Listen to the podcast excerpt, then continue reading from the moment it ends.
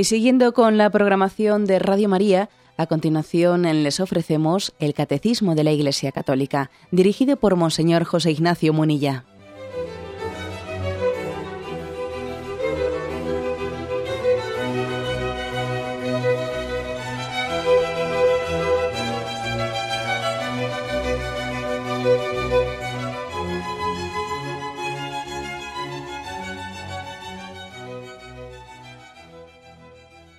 Cordial saludo a todos los oyentes de Radio María. Un día más, con la gracia del Señor, proseguimos el comentario del Catecismo de nuestra Madre la Iglesia. Estamos, hoy queremos concluir el apartado deberes de los hijos, dentro de la explicación del cuarto mandamiento en la que, en la que estamos ahora inmersos. Son los puntos 2219 y 2220 los que hoy queremos explicar. Dice el primero de ellos, el respeto filial favorece la armonía de toda la vida familiar. Atañe también a las relaciones entre hermanos y hermanas. El respeto a los padres irradia en todo el ambiente familiar. Y luego viene aquí dos, dos, textos bíblicos, uno del libro de los Proverbios y otro de la carta a los Efesios, que después leeremos. Pero primeramente, eh, nos centramos en esta afirmación, el respeto filial favorece la armonía de toda la familia. Es decir, eh, no se trata únicamente el cuarto mandamiento de la relación padres e hijos, sino de todas las relaciones intrafamiliares. Porque el hecho de que exista un respeto o una falta de respeto para con los padres va a conllevar también que exista respeto no entre los hermanos, eh, tíos, primos, etcétera, con los abuelos, etcétera. Dicho de otra forma, que el respeto es contagioso y viceversa. ¿eh? La falta de respeto es contagiosa. Bueno, utilizo la palabra de contagio, pues hombre, pues en un sentido un tanto metafórico, como os podéis imaginar. O sea, el respeto se aprende.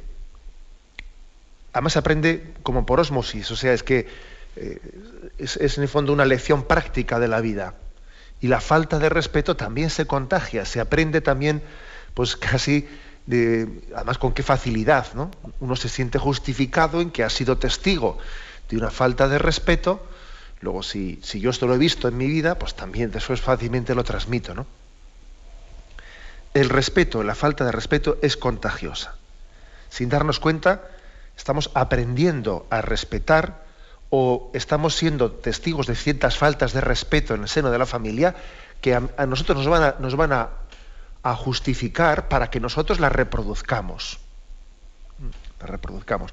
Una de las cosas que suelen ser más impresionantes en las familias desestructuradas es que inexorablemente se suele repetir aquello que se ha padecido. Es curioso esto. ¿eh? Las familias desestructuradas casi siempre suelen ser hijas de otras familias desestructuradas.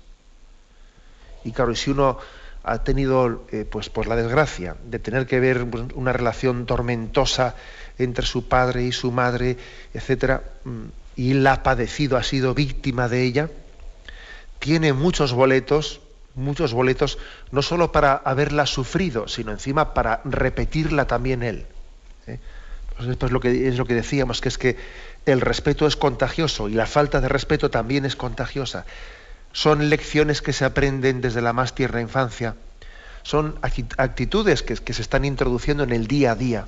Y claro, cuando se trata no, no de, de cuestiones más teóricas a las que alguien se puede adherir o puede rechazar, no se trata más bien de actitudes vitales que uno en el día a día ha ido aprendiendo, es bastante, es más difícil de lo que parece el decir, bueno, yo, yo, he visto este mal ejemplo, pero yo voy a aprender de el mal ejemplo que he visto y, yo no lo, voy a repetir. Claro, hay que intentarlo, ¿eh?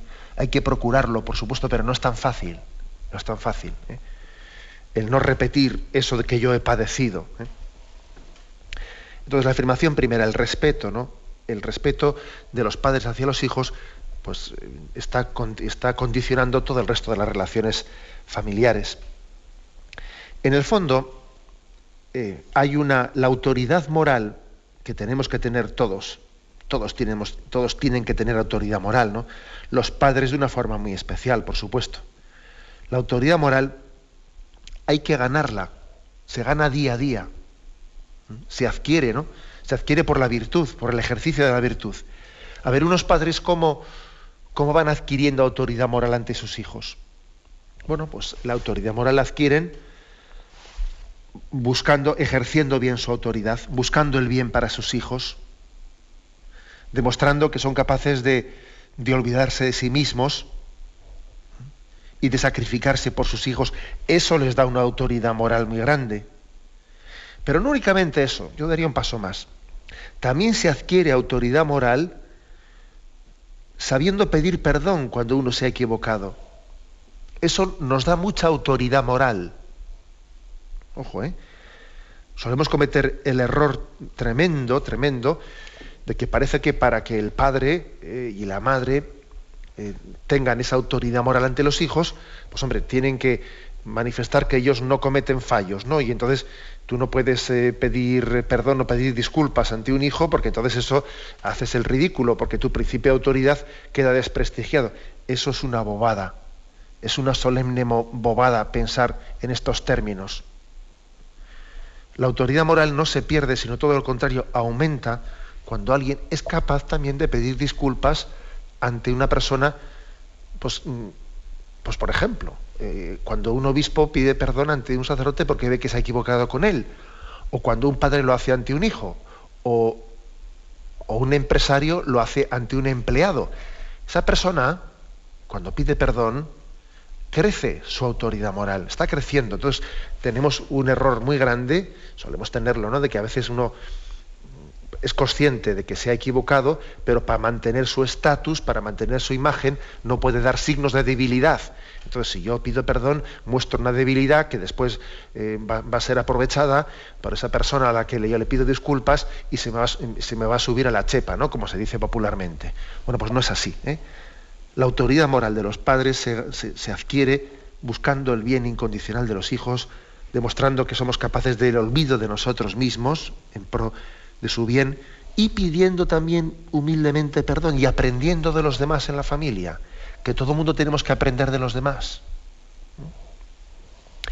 Y al revés, no la autoridad moral, la autoridad moral de los hijos, que también los hijos tienen que ir adquiriendo una autoridad moral. Los, los hijos adquieren, van adquiriendo su madurez, su autoridad moral, en primer lugar obedeciendo, en ese sentido de respeto y obediencia porque supone una confianza grande, ¿no? un voto de confianza grande la obediencia. En, segundo lugar, colaborando. Es una obediencia activa, no una, obediencia pasiva, ¿no?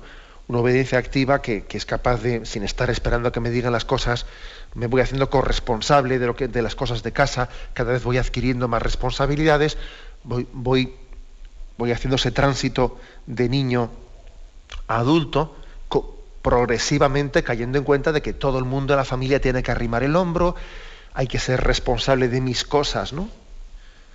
Pues para el, para el bien de, la familia. Y también pidiendo perdón con humildad, ¿no? Cuando no hacemos bien las cosas. Es otra cosa que, que a los propios hijos les dignifica. Le dignifica a un hijo la prontitud para pedir, o la proclividad, ¿no? Para pedir perdón. Ser pronto para pues para esa actitud de, corrección, estar abierto a la corrección.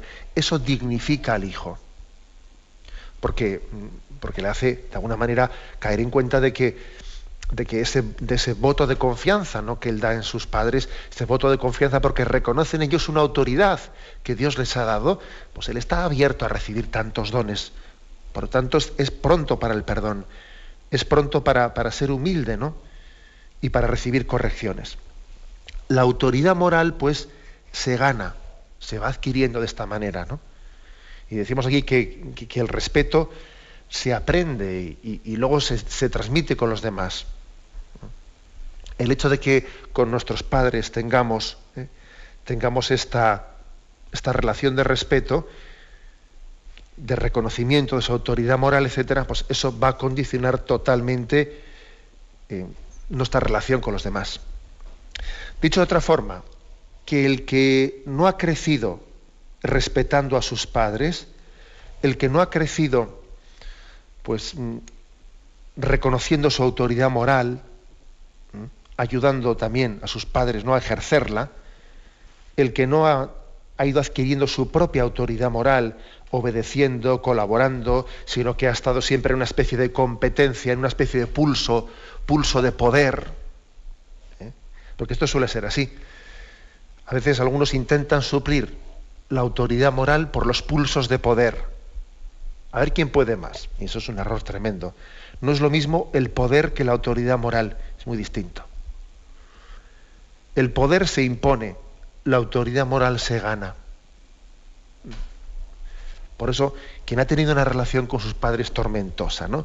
que ha estado siempre, en vez de reconocer su autoridad moral, ir ganando la suya propia, obedeciendo, colaborando, pidiendo perdón cuando se ha equivocado.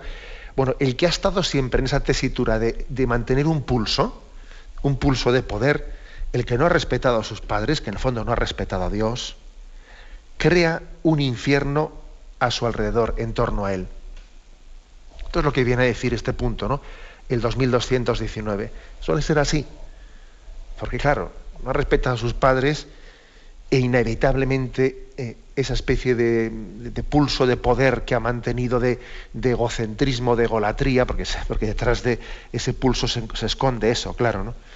Pues le, lleva, le empuja necesariamente a crear un infierno en torno a él, porque está continuamente reproduciendo ese pulso a su alrededor y está siempre viendo a personas que son competitivas con él y entonces yo también tengo que competir con ellas porque me hacen sombra, porque de alguna manera yo tengo que reafirmarme sobre ellas, etcétera, etcétera, ¿no? Lo ha hecho con sus padres, pues lo, va a hacer, lo va a hacer con sus hijos, lo va a hacer con su mujer, lo va a hacer en el trabajo, lo va a hacer, lleva el infierno dentro de sí. Lleva el infierno dentro de sí, ¿no? Por eso aquí hay que decir que es importantísimo, es importantísimo el que nosotros seamos capaces de, decía Giovanni Papini, un autor, decía que, que la obediencia nace del santo temor de Dios, porque eso también lo dijimos aquí recientemente en uno de los programas. O sea que el cuarto mandamiento, el cuarto mandamiento nace del santo temor de Dios, en el sentido de que reconocemos la autoridad que Dios ha delegado a nuestros padres bueno, pues decía él, Papini decía, temo a Dios y después de Dios temo principalmente al que no le teme. O podríamos traducir esto, ¿no?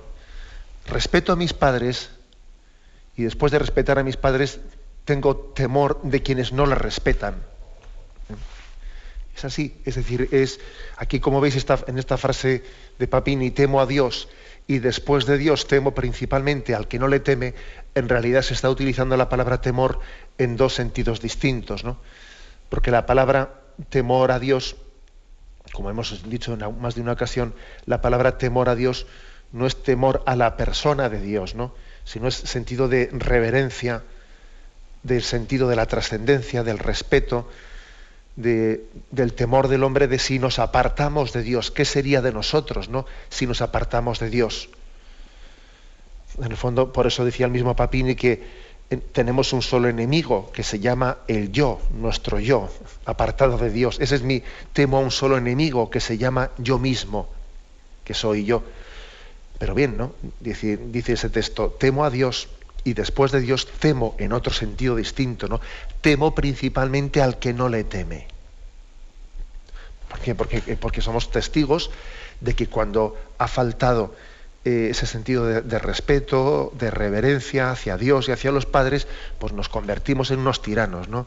Y el que no, el que no ha tenido respeto ni a Dios ni a sus padres, pues es que, como he dicho antes, está creando continuamente un infierno a su alrededor no, no ha sido capaz de reconocer una autoridad moral en nadie, pues él se convierte en un tirano, en un tirano a su alrededor, porque tiene un yo, tiene una egolatría, eh, una egolatría pues que, es despótica, que es despótica, sin duda alguna, ¿no? Curiosamente, curiosamente, el sentido democrático de la vida, para que funcione bien y no sea solamente una palabra bonita, el sentido democrático de la coparticipación, etcétera, nace cuando alguien ha reconocido una autoridad moral. Cuando nosotros no hemos reconocido ninguna autoridad moral y hemos estado siempre haciendo pulsos de poder, nos convertimos en tiranos auténticos. Todo lo contrario del sentido de la democracia, de la participación, de que todos participan unidos, no, todo lo contrario. Las familias más participativas o que tienen, digo en el sentido positivo de la palabra, no, no, en el sentido irónico, o sea, que tienen un sentido más, más democrático, en el que todo el mundo es valorado, etcétera, son aquellas en las que hay autoridad moral, en las que todo el mundo ha aprendido del respeto hacia los padres. Y entonces hay una especie de nos fiamos mutuamente unos de otros. Como todo el mundo hemos aceptado esa autoridad moral, pues tenemos confianza mutua unos en otros y nos encomendamos cosas, tú haces esto, tú lo otro, y entonces existe una corresponsabilidad y un sentido hasta democrático, ¿no? Sin embargo, al revés, cuando no ha habido un reconocimiento de una autoridad moral y aquello ha sido una pelea, una pelea continua por, el poder y a ver si, si, soy capaz de hacer esto por mi cuenta o si, entonces resulta que nadie se fía de nadie y aquello es una tiranía, ¿eh? es una tiranía. Bueno, por eso, ¿no? Por eso dice aquí Papini este, texto, temo a Dios y después de Dios temo principalmente al que no le teme. Una reflexión creo que importante para que la apliquemos también en nuestra, hagamos examen de conciencia, ¿no? En nuestras relaciones familiares. Un momento de reflexión y continuaremos enseguida.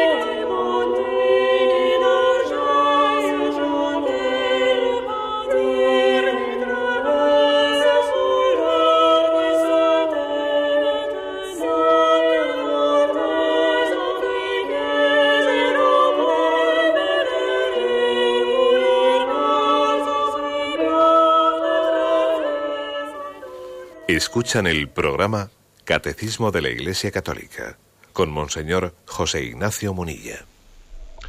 En este punto 2219 que estamos comentando, se hace la referencia a que el respeto filial favorece la armonía de el resto de la familia. Atañe también va a acabar afectando a las relaciones entre hermanos y hermanas, dice aquí. Bueno, pues vamos a intentar desglosar y poner ejemplos prácticos. Esta es la tesis ¿no? que queremos demostrar. La tesis es que cuando ha habido respeto hacia los padres, eso favorece las otras relaciones familiares. Por ejemplo, con los hermanos. En nuestras relaciones con los hermanos en el seno de la familia, aprendemos, aprendemos a no ser el centro del mundo. La relación con los hermanos es, es una ocasión es una ocasión providencial, es un don de Dios para que nosotros destronemos ese yo, e, ese, ese planteamiento egocentrista, egocentrista o ególatra que solemos tener. ¿no? Baste comprobar que suele ocurrir con cierta frecuencia, pues la reacción celosa que suele ocurrir en los niños pequeños cuando ven que ha nacido un hermano más pequeño, ¿no? Y entonces parece que son destronados. Ha nacido alguien que me ha destronado. Pues en esa en esa percepción de tener el mundo girando en torno a mí que solemos tener todos, ¿no? Acordaros de que el Evangelio nos, nos va diciendo que para seguir a Jesucristo es necesario el olvido de uno mismo. El olvido de uno mismo es principio de salud espiritual y eso tiene que ser aprendido desde pequeñito, desde pequeños. ¿no? Pues bien, eh, la relación con los hermanos es, una primera, es un primer don de Dios, una ayuda en el seno de la familia, pues para ese olvido de nosotros mismos, para salir de nosotros mismos. Aprendemos también a, ayudar, a corresponsabilizarnos, a que nosotros no, únicamente nos preocupemos de nuestras cosas, ¿no? sino que también las cosas de los demás sean las nuestras.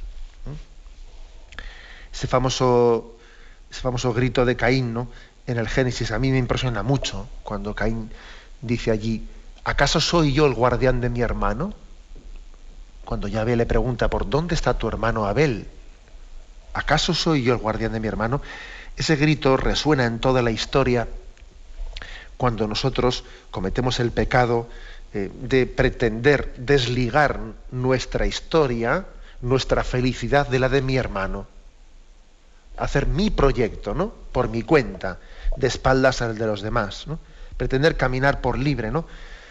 Sin, sin llevar ese proyecto común con el que Dios ha puesto junto a nosotros. Pues bien, la, relación con los hermanos y esa relación de, apertura, etcétera, pues, pues crece, ha nacido del sentido de respeto hacia los padres, porque uno en su sentido de respeto hacia los padres se le ha encomendado a él también a sus hermanos, máxime a sus hermanos menores. Los padres le enseñan al hermano mayor a decir, preocúpate del hermano menor. Al hermano menor le dicen, respeta a tu hermano mayor y aprende de él, etcétera, ¿no? O sea, es decir, es, eh, es el principio de respeto o de reconocimiento de autoridad moral que tenemos hacia nuestros padres el que fundamenta del que nace, del que nace pues, esa, esa, misión que se nos da, ese mandato que se nos da, ¿no? esa encomienda que se nos da de relacionarnos con nuestros hermanos, de la autoridad moral que tenemos con nuestros padres, de, ese reconocimiento que, tiene, que tenemos hacia su autoridad moral, nace nuestra relación con los hermanos. Baste ver eh, pues, qué reprensiones hemos recibido pues, cuando, por parte de nuestros padres, pues cuando no hemos sido capaces de tener una relación buena con nuestros hermanos. Toda su autoridad moral se ha puesto allí en juego, su capacidad de reprendernos, su capacidad de, darnos consejos prácticos para que, tengamos la capacidad de aceptar a nuestro hermano como hermano y, no, como competidor, no como enemigo. Esta suele ser una de, las cuestiones principales en las que los padres desgastan y emplean ¿no? y encauzan su autoridad moral para enseñar a sus hijos a, entender que, pues que en su hermano, en su hermano tienen un principio de aprendizaje, en la relación que tienen con su hermano, un principio de aprendizaje de la madurez y de la santidad cristiana. Hay también otro tipo de relaciones, ¿no? Muy importantes. Por ejemplo, la de los, la relación con los suegros, que lo apuntamos en algún programa anterior en la llamada que hizo un oyente, ¿no? Pero hoy, hoy lo quiero comentar un poco más despacio. La relación con los suegros, que es muy importante. Yo creo que una familia, uno de los indicativos ¿no? de que una familia tiene una salud espiritual muy grande, pues es la relación que tiene cada uno con sus suegros que suele ser además uno de, los, una de las cuestiones típicas, típicas en torno a las cuales se crean conflictos. Y eso pues eh, deja, trasluce, deja al descubierto la falta de santidad ¿no? en nuestra relación. Bueno, pues lo, que, quiero afirmar es lo siguiente, ¿no? Cuando el amor eh, esponsal es fuerte, es intenso, pues yo creo que no puede haber difícilmente habrá otra prueba más irrefutable de amor dentro del matrimonio que ser capaz de amar a los padres del cónyuge, ser, capaz de amar a los padres del esposo o de la esposa, cual si fuesen nuestros propios padres. Ser capaz de, tener ese cariño y ese eh, respeto filial. Es decir, trasladar hacia los suegros ese respeto y ese cariño filial que tenemos hacia los padres, compartirlo con los suegros. Eso es un signo de amor irrefutable en el seno del matrimonio. Yo todavía estoy por ver un matrimonio que se haya roto en el que uno tuviese buena relación con sus suegros. Eso yo no lo conozco. Igual habrá un caso, ¿verdad? Pero yo no lo conozco. Porque, mm, porque es muy difícil, ¿no? Que ese matrimonio se rompa. Si, si alguien tiene un cariño tremendo hacia sus suegros y esa es una prueba irrefutable de amor hacia su mujer. O hacia su marido, vamos, ¿no? Es una prueba irrefutable. Decir, es como diciendo, mira, yo, por amor a ti, le quiero a tus padres que parece como si fuesen los míos. Una prueba más grande de amor es difícil, es difícil poder manifestar. Y digo que, yo no he conocido ningún caso en el que una ruptura matrimonial se haya dado en un contexto, en un escenario como ese. Lo típico suele ser que la ruptura matrimonial pues, eh, se dé en otro tipo de escenario, ¿no? En esa especie de pulsos, porque estamos siempre con tus padres y los míos, no sé qué, y entonces nunca vamos a, mi casa, y, hay una especie de amores carnales, ¿no? Amores carnales. Y es que yo amo a mi carne y a mi sangre, y tú a la tuya, ¿no? Y, el marido a la suya, y la mujer en la suya, y cada uno tirando para, para su casa, ¿no? Y eso es, un, eso es un desastre. Eso es un desastre. Lo lógico, o sea, lo, lógico, lo, lo, que nace, ¿no? Lo que nace de, del espíritu evangélico es lo contrario, ¿no? Que seamos capaces de pasar del amor carnal al amor espiritual. Y amar a los suegros supone amor espiritual, porque el amor carnal sería amar únicamente a mis padres, justificarles en todo, y ver todos los defectos de mis suegros. Eso es amor carnal. Ahora, el amor espiritual es otra cosa, ¿no? El amor espiritual es, es que quien es capaz de amar no su carne y su sangre, sino esos suegros con los cuales yo tengo una relación espiritual, ¿no? Tengo la relación propia que ha nacido del sacramento del matrimonio, ¿no? Por un vínculo espiritual y no carnal. ¿Eh? Y no carnal. Bueno, pues esto es importante. ¿eh? Yo creo que eh, tenemos que cuidar ¿no? esta relación porque a veces pues, pues nos damos cuenta que son, es continua fuente de, de, conflictos. Es cierto que cuando, que cuando alguien se casa debe de adquirir la debida independencia con respecto a sus padres. Por eso lo dice la Sagrada Escritura, ¿no? Por eso dejará el hombre a su padre y a su madre para formar una nueva familia.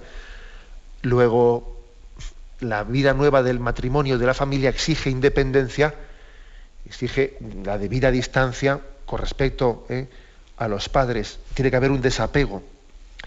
Pero es muy importante que ese desapego sea uno mismo, uno mismo el que, el que lo vaya poniendo en práctica, no que sea tu, tu esposo o tu esposa el que tenga que recordarte a ti que estás apegado a tus padres y tú le recuerdas a tu esposo a tu esposa que él está apegado a los suyos y nos estamos echando en cara mutuamente las cosas, ¿no? Eso es un desastre. Lo lógico es que sea uno mismo el que, el que procure ese, el, debido desapego que debe de tener y por el contrario, su esposo, su esposa, su cónyuge, más bien le dice, oye, vamos a ver a tus padres que hace tiempo que no, que no les vemos. Y al revés, soy yo el que, el que le recuerdo a, mi cónyuge, oye, que hace mucho que no vamos a ver a tus padres, venga, vamos a verlo. Eh, cuando un matrimonio ¿no? tiene este principio de salud espiritual, vamos, es que es un signo irrefutable de una garantía una garantía de unión y de comunión en el seno de la familia. ¿no? Y por supuesto también, pues para que la familia, eh, la familia funcione y para que esta relación con los suegros ¿no? pues sea así, así de saludable, también lógicamente los suegros tienen que colaborar. ¿eh? Pues porque mal papel harán los suegros cuando están de alguna manera reivindicando o están diciéndole a un hijo, oye, pues fíjate tú, aquí no habéis venido, eh, habéis ido a casa de los consuegros y entonces no sé qué, y están sembrando dificultad y cizaña, ¿no? Eso también es cierto, es, muy importante colaborar, ¿no? Que los, que los, tanto los padres como los suegros estén colaborando para que no, no se dificulte esa relación, ¿no? Y no sembrando cizañas o agravios comparativos que siempre están siendo reprochados, etc. Bien, por lo tanto, ¿no? Como veis, es una afirmación la que hace el catecismo de que de el respeto hacia los padres nace la armonía en el resto de las relaciones familiares, pues con los hermanos, con los primos, con los tíos, con los suegros, etcétera, ¿no? Se aprende, ¿no? El respeto se ha ido aprendiendo y es contagioso. Y por desgracia, la falta de respeto también se aprende y es contagiosa. Tenemos un momento de reflexión, continuaremos enseguida.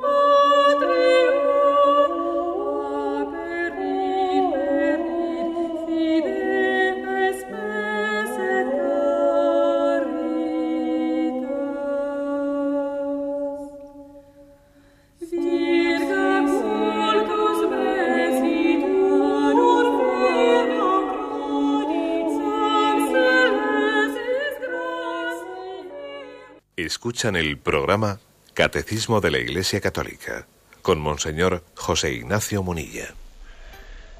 En este punto 2219 que estamos comentando, terminamos centrándonos en los dos textos bíblicos, las dos citas bíblicas que nos propone.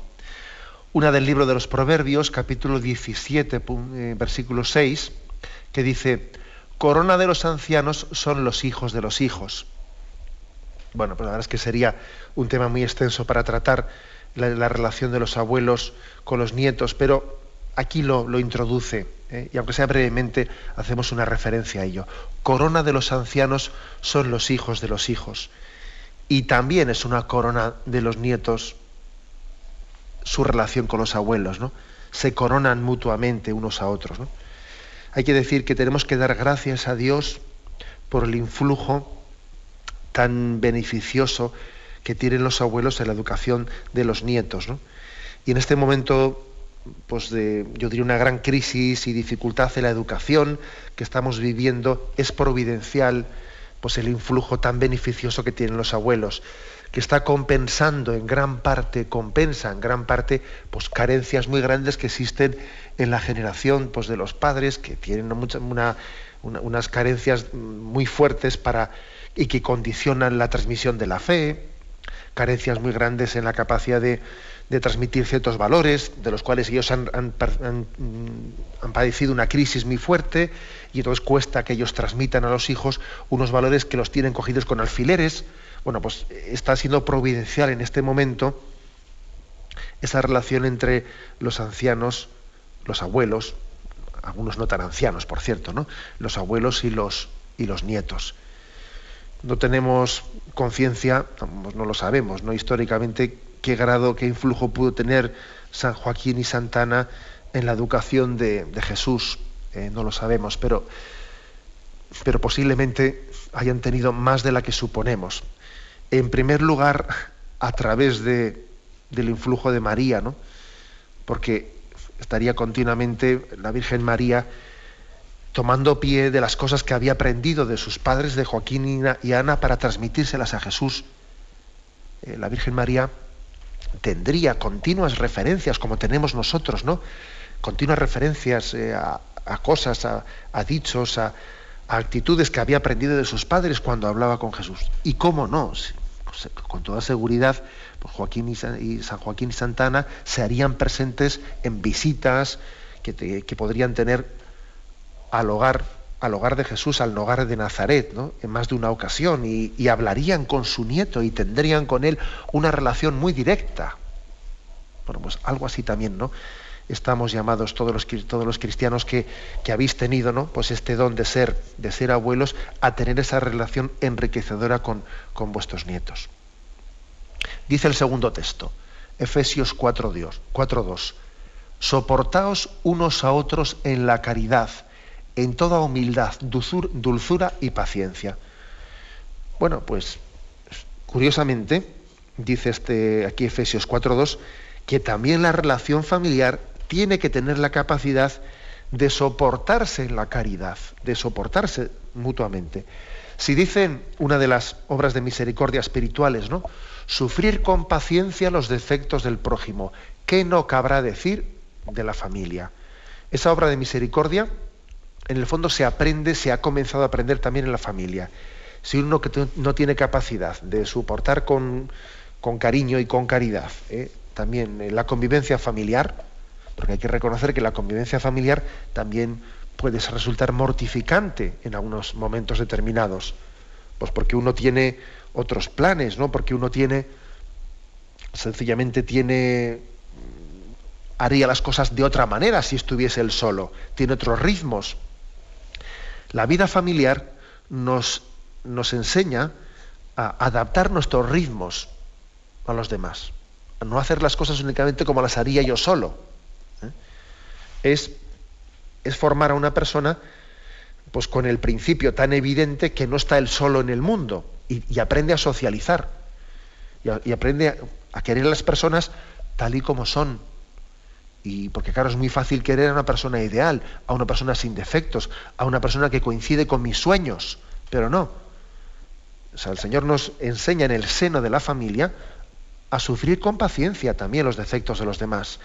Y además, en la caridad, ¿no? En la caridad. Dice, soportarse unos a otros con humildad, con humildad. Porque esto es importante. ¿no? Me habéis oído a mí más de una ocasión ese refrán que dice, el que se tiene a sí mismo por maestro tiene un tonto por discípulo. Vamos, claro, pues esto, esto también se aprende en el seno de la familia, el principio de humildad, el principio de que uno no ha nacido sabiendo y tiene que aprender, y tiene que tener deseo de aprender, y deseo de que le enseñen, ¿no? Y no todo yo, yo, yo, yo, y, y todo tiene que nacer de mí dice, con humildad, con dulzura, con paciencia. Pues sí, también se aprende a tener dulzura, se aprende a tener cariño. A tener, es curioso que también hay personas desabridas, eh, desabridas que tienen pues esa forma displicente de, pues, de tratar a los demás, etcétera, ¿no? Apuesto yo a que esas personas, a que esas personas en el seno de la familia también les ha faltado dulzura y paciencia. Suele ocurrir más bien, eh, a veces ocurre, ¿no? Pues según ese refrán, ese refrán que dice que en la calle, en la calle soy paloma, bueno, eso pasa que es un refrán vasco que dicho en castellano no, no rima, pero bueno, ¿eh? aquí lo importante es el contenido. Dice el refrán, en la calle soy paloma y en la casa soy soy un lobo. O sea que, ojo, a veces sí que ocurre eso, ¿eh? Hay que estar también atentos a estos, de que, de que, por ejemplo, a veces en la calle mostramos cierta dulzura, eh, pero sin embargo en, el seno de la familia allí sacamos lo peor de nosotros mismos, el carácter más amargo que tenemos, etc. Por eso es importante que la dulzura ¿eh? y el cariño no sean únicamente un paripé delante de los demás, como puede ocurrir en las relaciones sociales, sino que sean educados en el seno de la familia, donde nos conocen como, como somos, ¿no? como si nos hubiesen parido y nunca mejor dicho. Y allí, que no tenemos nada que disimular, ni, ninguna imagen que, que, intentar mantener ante los demás, a veces solemos sacar un poco lo más agrio de nosotros mismos y es ahí donde tenemos que educarnos en la dulzura y en la paciencia quien, se educa en la dulzura y en el cariño y en la paciencia en el seno de la familia, ese sí que fuera, ¿no? En las relaciones sociales tendrá una dulzura y una paciencia, pero auténtica, no fingida, no fingida, no, no por guardar la imagen, ¿no? Es pues la familia el lugar en el que esto se aprende. Bien, y el punto 2220, ¿no? Aunque sea brevemente hoy lo, lo introducimos, 2220. Los cristianos están obligados a una especial gratitud para con aquellos de quienes recibieron el don de la fe, la gracia del bautismo y la vida en la iglesia. Puede tratarse de los padres, de otros miembros de la familia, de los abuelos, de los pastores, de los catequistas, de otros maestros o, amigos. Y viene aquí un texto de 2 Timoteo, capítulo primero, versículo 5, dice, evoco el recuerdo de la fe sincera que tú tienes, fe que arraigó primero en tu abuela Loida y en tu madre Eunice, y sé que también ha arraigado en ti. Un texto poco conocido ¿eh? de San Pablo, en el que, escribiendo esta carta a Timoteo, le, hace recordar cómo le, debe a su abuela, ¿eh? que se llamaba Loida, y a su madre Eunice, cómo le debe ¿no? esa, fe, esa fe sincera, y, le evoca el recuerdo ¿no? para suscitar en él gratitud. Bueno, ¿qué es lo que quiere afirmar este punto 2220? Bueno, pues que, sin duda alguna, una, una manera muy, muy clara, muy, muy evidente, ¿no? Pues de, de poder medir de alguna manera si, si las relaciones familiares han sido sanas y, han crecido de una manera armónica, etcétera, es si han suscitado en nosotros un deseo de gratitud.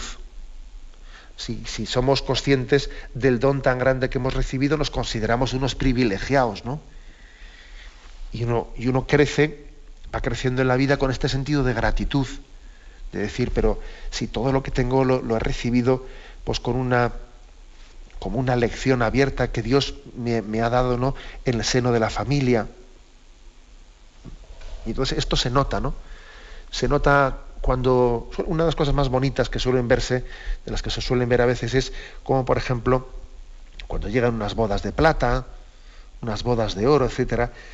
Con frecuencia un sacerdote suele ser testigo de cómo algunos hijos lo viven con una ilusión tremenda, ¿no? La ilusión que tienen los hijos, algunos hijos de celebrar las bodas de plata de sus padres, etcétera, porque, porque entienden que están celebrando lo que es eh, lo que es la raíz y el cimiento de, la felicidad que ellos están participando, ¿no? Sin embargo, otras veces, pues enseguida el sacerdote ve que el que tiene la ilusión de celebrar las bodas de plata son los padres, los hijos están a por a por uvas, ni, ni, se preocupan del tema, ¿no? Es un, un detalle, ¿no? Un detalle significativo. Pero es así, a veces, a veces nos falta ¿no? un sentido, una conciencia, una sensibilidad, pues eso, ¿no? Esa especie de dureza de corazón de como lo has tenido desde siempre, como todo te ha sido dado, al final parece que tienes un derecho despótico hacia todo, un derecho, y únicamente cuando algo falta es cuando, cuando te quejas de ello, ¿no? O cuando le echas en falta, o, cuando empiezas a pensar en tus padres el día que no les tienes, etcétera, ¿no? O sea, es, un drama, ¿eh? El drama de nuestra insensibilidad y el drama de nuestra dureza de corazón suele ser una de las cosas que más eh, nos, suelen, nos suelen hacer sufrir a nosotros y a los demás. ¿eh? Porque es cierto que no es que las cosas en la familia se hagan para agradecerlas. Eso es así. ¿eh? O sea, no es que un padre haga algo con su hijo para que se lo agradezca, eso es cierto.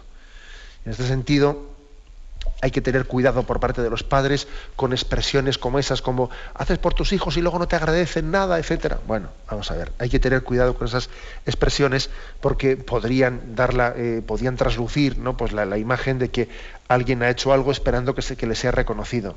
Bien, pero es evidente que aunque las cosas o sea, no, se hacen por los hijos las cosas para que ellos, con el objeto de que ellos mm, reconozcan nada, ¿no? Se hacen pues, por un amor incondicional, pero una prueba evidente de que, de, que un amor ha sido recibido es la gratitud. ¿eh?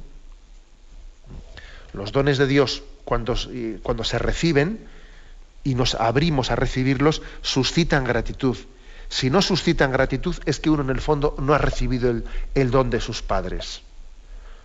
No se ha abierto a ese don. Ha pasado por casa, de alguna manera ha recibido lo material de sus padres, pero no ha recibido lo espiritual de sus padres.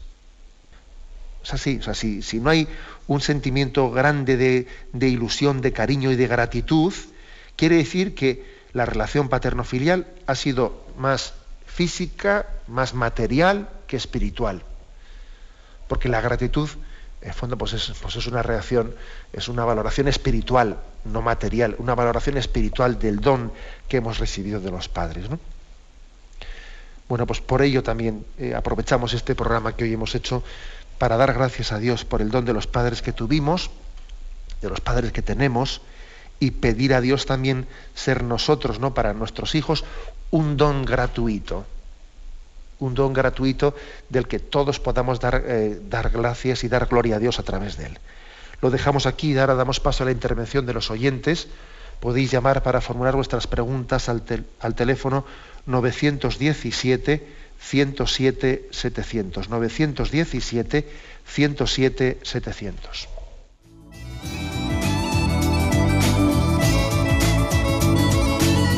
¿Le gustaría tener sus programas favoritos de Radio María en CD o DVD? Ahora es posible.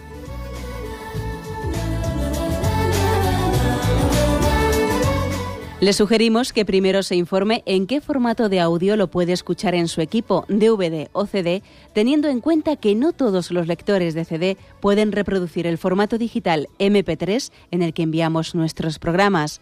Y luego, si quiere en su casa esos programas que tanto le gustan, solo tiene que escribir una carta a Radio María, Paseo Lanceros 2, primera planta 28024, Madrid indicando si lo quiere en CD o DVD y cuántos programas.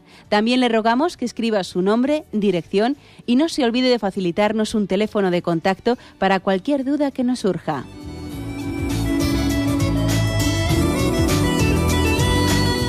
Radio María, más cerca de usted. Escuchan el programa Catecismo de la Iglesia Católica con Monseñor José Ignacio Munilla. Sí, buenos días. ¿Con quién hablamos? Buenos días. Soy María de Valencia. Adelante, le escuchamos. Monseñor, buenos días. Estoy escuchando la charla de, estos dos días el respeto de padres, hijos y sus compadres. Es muy difícil. Es muy difícil, pero estoy un poquito, poquito nervioso, como siempre, perdone. Pero intentaré ser breve. Yo he sido madre, hija, suegra y de todo pero entonces tengo experiencia, por mi propia experiencia, lo que más pido yo a las personas que nos, que escuchan diariamente y a mí misma, de que hay que educar a los hijos en el amor de Dios y respeto a los padres y a todo. Y mentalizarnos cuando nos casamos que un día los hijos son mayores, tienen su propia independencia y, sí, y tienen que vivirla. Cuando ya los hijos se van, hay que aceptar que se han ido, se han ido porque los padres hasta ahí es donde realmente quiero, que yo, hemos cumplido como, lo que debe ser, como debe ser. Y mentalizarnos que cuando hay un problema con los hijos, con las esposas o demás, no hay que meterse por medio. Y cuando, por lo que, por, lo que sea, por el caso que sea, te, dejan poquito a poquito, se van apartando, te quedas solo, entonces hay que aceptar si no vienen o no vienen. Hay que aceptar siempre porque no sabes los motivos, porque si te metes por medio por algo, siempre a lo mejor ese matrimonio se, se puede romper. Lo más importante es estar en casa, la puerta abierta y aquí estoy para que haga falta. Y si no vienen, pues que no, que no vengan, pero hay que aceptar y pedir al Señor por ellos, porque si tienen motivos, que poquito a poquito entren razón y con el ejemplo que hemos dado en casa, que pueden seguir. Pues bueno, estoy muy, perdone, padre. Este tranquilo usted, que lo que le he dicho lo hemos entendido perfectamente y es cierto. Eh, es cierto que, aunque quizás de este tema lo vamos a desarrollar más en el siguiente capítulo que dice deberes de los padres, pues bien, también existe este deber de los padres, ¿no? El deber de, del desapego llegado al momento, ¿no? Hay dos partos. Yo creo que es el parto de traer los hijos al mundo y también el parto que, tiene que producirse en el momento en que los hijos se, se independizan o se casan, ¿no? Es un segundo parto. Y puede, para algunos padres les resulta más doloroso que el primero, especialmente cuando tiene una manera de ser pues muy acaparadora, eh, pues muy apegada, y, puede llegar a ser un drama para ellos incluso, ¿no? El, eh, pues, eh, la, autonomía de sus hijos, pero deben de afrontarlo con generosidad, ¿no? porque, pues porque no se puede ayudar a, crecer y a madurar si al mismo tiempo se pretende poseer. ¿no? Es un paso importante en la vida. Adelante, vamos a un siguiente oyente. Buenos días, ¿con quién hablamos? Eh, buenos días, soy Valentín de Alicante. Adelante, Valentín. Pues mire, señor, yo mm, le quería comentar que yo veo mi alrededor de familia, amigos, vecinos, y yo creo que a mí me va mal en todo lo que hago me va mal, mi esposa está enferma, no mejora y yo creo que yo he cometido un pecado que, a lo mejor mi familia o mis amigos mis, eh, no ha cometido y yo creo que no estoy iluminado por Dios, no tengo la protección. Entonces yo quería, pues, no sé, supongo yo que confesarme y cumplir con la ley de Dios y a ver si Dios me, me protege un poco y me ilumina. De acuerdo, le digo una palabrita de consejo. A mí me parece muy bien, ¿no? Pues que usted diga, bueno, pues voy a acercarme porque igual estoy alejado de los sacramentos, me voy a confesar, voy a vivir más cerca de Dios, pero no haga usted esa lectura de que me comparo con las demás familias, veo que mi mujer está enferma y entonces a ver si va a ser que Dios me ha abandonado y entonces yo tengo que hacer algo para que Dios no me abandone. No haga usted esa lectura, ¿eh? que es una lectura, como le diría yo, pues eh, como, si, como, si Dios no fuese padre para usted. Ver, ¿no? No, es decir, también yo creo que sí, por supuesto, que, le va a venir muy bien a usted el acercarse a Dios, el estar más cerca de, la escucha de su palabra, de los sacramentos, pero para que eso le, a usted le fortalezca, para que le ayude a llevar su cruz, para que le ayude a redescubrir su vocación al matrimonio, ¿no? No, no en ese sentido un poco más supersticioso de que si me acerco a Dios entonces no voy a tener una enfermedad o me voy a tener más suerte en la vida. ¿Me, explico? O sea, purifique usted ese sentido un poco supersticioso, y entienda que usted necesita de Dios para, aprender a, confiar en la vida, a, pues a llevar la cruz del día a día sin que esa cruz nos resulte insoportable. ¿eh? Yo creo que esta es la clave. Bien, pero le encomendamos entre todos los oyentes. Damos paso a una siguiente llamada. Buenos días. Hola, buenos días, monseñor. sí, buenos días. Mm, lo primero es que me alegro mucho por su programa y que de verdad que a mí, por ejemplo, me ha servido mucho. Llevo pues casi un año pues escuchándolo y me viene muy bien estoy un poco nerviosa. Vamos a ver, es que yo necesito que me ayude, que me asesore, qué hacer. Mis padres de toda la vida me han enseñado quién es Dios, quién, ¿sabe? Eh, que, ¿sabes cómo lo digo? Mm, los pasos a seguir me han enseñado con las obras, como mm, cuidando a mis abuelos, em, yendo a misa todos los domingos, en fin, desde, desde una base. Mi madre quería ser monja, luego no fue. Eh, tengo un tío que es beato, en fin, unas raíces cristianas mm, profundas, ¿no? Entonces yo me he casado y mi marido pues, venía conmigo a misa y, al principio y tal, pero luego se fue abandonando. Entonces, claro, dice que cree, pero que pasa y que tal. Entonces, quiero seguir los pasos de mis padres, pero digo, si yo me quedo embarazada, ¿cómo puedo yo mm, enseñar a mis hijos con el ejemplo cuando a lo mejor mi marido no lo hace? Cuando no me queda, he tenido dos abortos, eh, quiero quedarme embarazada, pero lo primero que me dice es que no me lo piense muy bien, porque como venga mal hay que abortar. Yo digo, ¿cómo voy a abortar si yo soy católica, yo no puedo abortar? Y, me dice que, me lo piense muy bien, porque si no, y yo claro tengo mucho miedo, porque claro, por otro lado dice que el Señor que te unirá a tu marido harás lo que es una familia no te, no te separarás, pero que yo creo que eso me puede provocar a mí un divorcio. Entonces, ¿cómo yo sigo los pasos de mi padre del Señor, por otro lado, mantengo mi matrimonio. Entonces, eso que mis amigos, por otro lado, parece que le da la, razón a él, que un niño enfermo no puede, no lo sé. Entonces, quisiera que usted, por ejemplo, me, me guiara un poco y me, asesorara cómo proceder, que me encomienda a Dios. De acuerdo. Muchas gracias. Pues sí, señor, le vamos a encomendar y, ciertamente con, vamos, comprendemos, ¿no?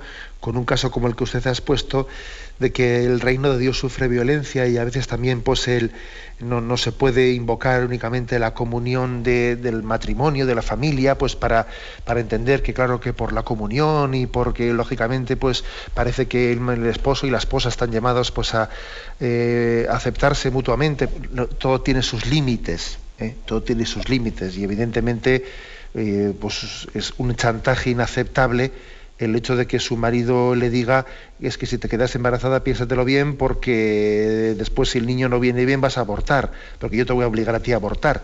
Eso, eso es absolutamente inaceptable, eso es un chantaje al cual usted evidentemente no, no podrá ceder. Me parece a mí pues, que aparte de orar por su marido, y de pedir por él y de ser cariñosa e intentar pues eh, ayudarle a su conversión, ¿no? Pues en esa en ese testimonio de vida cristiana, también será importante que usted hablando con él le clarifique ciertos conceptos, ¿no?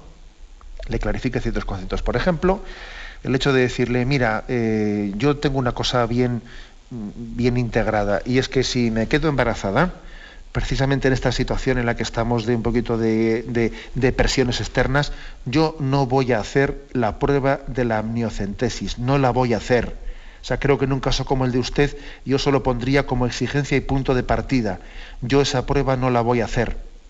porque en, en ese contexto en el que usted ha expresado, hacer esa prueba sería tanto como después someterse a una especie de presión y de chantaje por el aborto si saliese cualquier cosa en la prueba, que luego además salen cosas que luego, luego resulta que no son ciertas, pero bueno, ¿no? Yo creo que pondría como, eh, como condición esa exigencia para no ser víctima de ese chantaje. Creo que eso tiene que ser expuesto en el seno del matrimonio, dicho con cariño, pero al mismo tiempo dicho como una exigencia, ¿no? A ver de qué manera usted pues, puede mantener esa firmeza sin que eso suponga una acritud, ¿no? sino que sea diciendo, bueno, pues uno tiene que hacerse respetar también en el seno del matrimonio, defendiendo principios que, vamos, que son innegociables, ¿no? como el del respeto a la vida. ¿eh? Le, encomendamos en esa difícil tarea que tiene, pero dice usted que tiene un tío beato, su tío beato que quizás fuese mártir, supongo, ¿eh? fue sería mártir de la persecución religiosa, su tío beato que dio testimonio en su vida de que la fidelidad a Cristo cuesta sangre, también va a interceder por usted para que en su santidad matrimonial también usted sea capaz de, luchar, ¿no? Y, ¿no? y no en un entorno fácil, ¿no? Como el que usted tiene en el matrimonio. También usted tiene que vivir un martirio, un martirio en el matrimonio, pero un martirio gozoso, ¿no? Que estoy convencido que concluirá con la conversión de su marido. Va a ver usted cómo sí. Tenemos el tiempo cumplido. Me despido con la bendición de Dios Todopoderoso, Padre, Hijo y Espíritu Santo, descienda sobre vosotros. Alabado sea Jesucristo.